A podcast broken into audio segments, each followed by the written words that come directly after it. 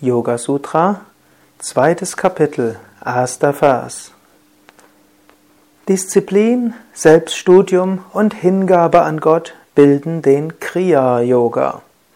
Kriya heißt Handlung, Tat. Kriya Yoga im ursprünglichen Wortbedeutung ist der Yoga der Tat. Patanjali sagt, der Yoga der Tat besteht aus Disziplin, Selbststudium und Hingabe an Gott. Diese drei Dinge kannst du als Anfänger schon tun. Du kannst Disziplin üben, Yoga praktizieren, Meditation üben, verschiedene Praktiken machen. Diese Praktiken helfen dir, dich zu reinigen. Du kannst Selbststudium üben. Zum Beispiel am heutigen Tag kannst du dir überlegen, wie sind meine Motive? Aus welcher Bewusstheit heraus handle ich? Wie ist mein Umgang mit mir selbst? Wie ist mein Umgang mit anderen?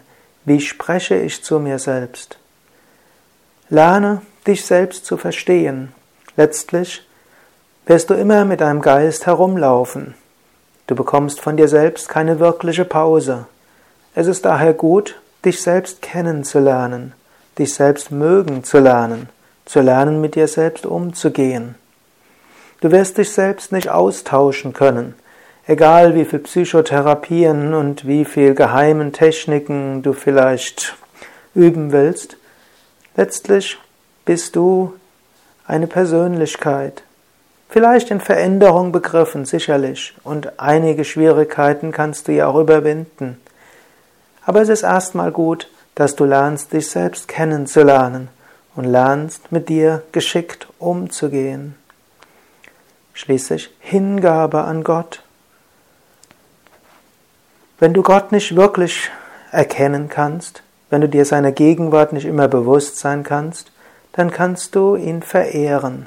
Ihn, Gott, sie, die Göttin, es, das kosmische Bewusstsein, die kosmische Intelligenz, wie auch immer du es nennen willst. Hinter dem ganzen Universum ist eine höhere Wirklichkeit. Solange du sie nicht vollständig erfahren erkennen kannst, kannst du sie verehren. Entwickle dieses Gefühl von Respekt. Entwickle das Gefühl von Hingabe, von Demut, von Ehrerbietung. Du kannst dich ruhig auch klein fühlen im Bewusstsein, es gibt etwas Größeres. Auch wenn du tief im Inneren eins mit diesem Größeren bist, momentan fühlst du dich vielleicht als Kleines.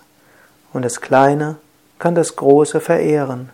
So wie ein Kind seine Eltern lieben mag Obgleich die Gene vielleicht sehr ähnlich sind, das Kind nicht so anders ist als seine Eltern, so kann auch der spirituelle Aspirant Gott verehren, sich vor ihm verneigen und um Führung bitten.